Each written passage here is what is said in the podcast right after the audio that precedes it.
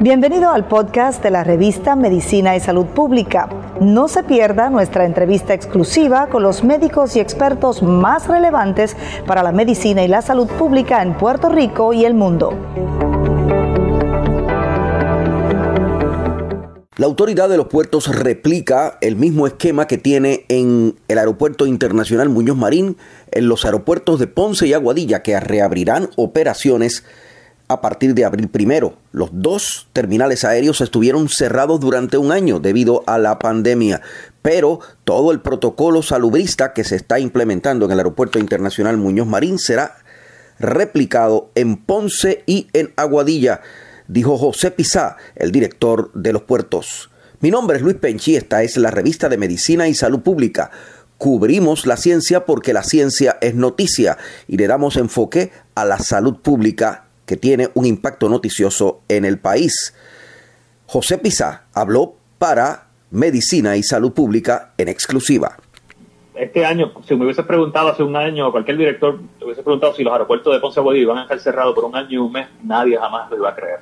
Ya, ya afortunadamente ya el primero de abril comenzamos a recibir vuelos comerciales de la línea aérea JetBlue en Ponce y, y en Aguadilla tendremos de aquí a mayo las tres líneas aéreas que, teníamos hace un año y medio, que eran eh, JetBlue, United y Spirit.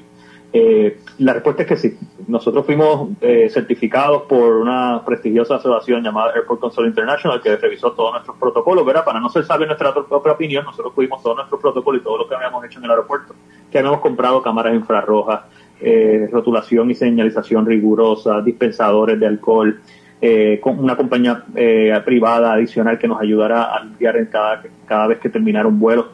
Eh, y lo sometimos y gracias a Dios fuimos certificados. Pudimos recibir al FAA hace dos tres semanitas para la, revisión e inspección anual rigurosa y tengo pues, el, honor de agradecer a mi equipo de trabajo porque ha sido una de las inspecciones más exitosas en la historia de los aeropuertos dicho por el propio FAA.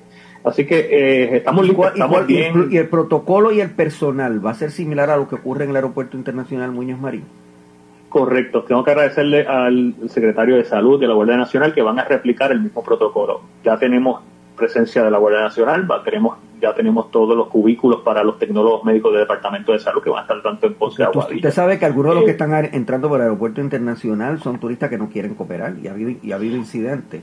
Así es, hemos sostenido reuniones con la Policía de Puerto Rico, Policía Municipal, quiero agradecer a los alcaldes, ¿verdad?, por, por el apoyo, eh, el secretario del DSP, eh, y todo, eh, turismo y todo en conjunto, precisamente porque, porque hemos visto ¿verdad? lo que ha ocurrido.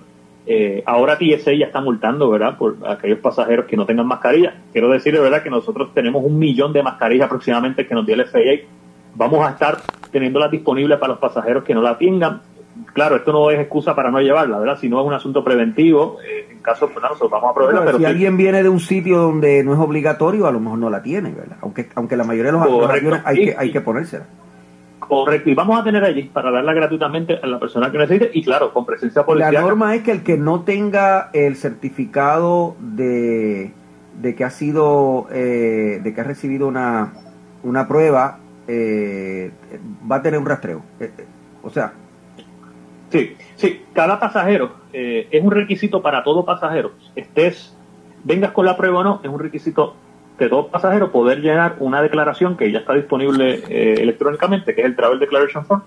Y allí, una vez tú, tú, tú te registras eh, y no vienes con la prueba, vas a tener, ya está, ¿verdad? aunque, aunque esté vacunado aunque estés vacunado o, vengas con la prueba o no vengas con la prueba, es un requisito que toda persona que entra a Puerto Rico llene el Travel Declaration Form que está disponible en formato electrónico. Si está, vacunado, eso lo exime, eh, si está vacunado, eso lo exime de un, de un rastreo. Eh. Para nada, para nada. No, no, para el contrario. No, el, vacunado no es, un asunto, ¿verdad? Más inmunidad para esta persona que, ha sido vacunada y que las probabilidades de que esta persona sea hospitalizada disminuyen sustancialmente. Pero eso no implica que esta persona no pueda transmitir el virus, ¿verdad? Por eso el gobernador ha sido bien enfático en que no podemos bajar la huelga. Mi nombre es Luis Penchi para Revista de Medicina y Salud Pública. Somos ciencia, cubrimos la ciencia porque la ciencia es noticia.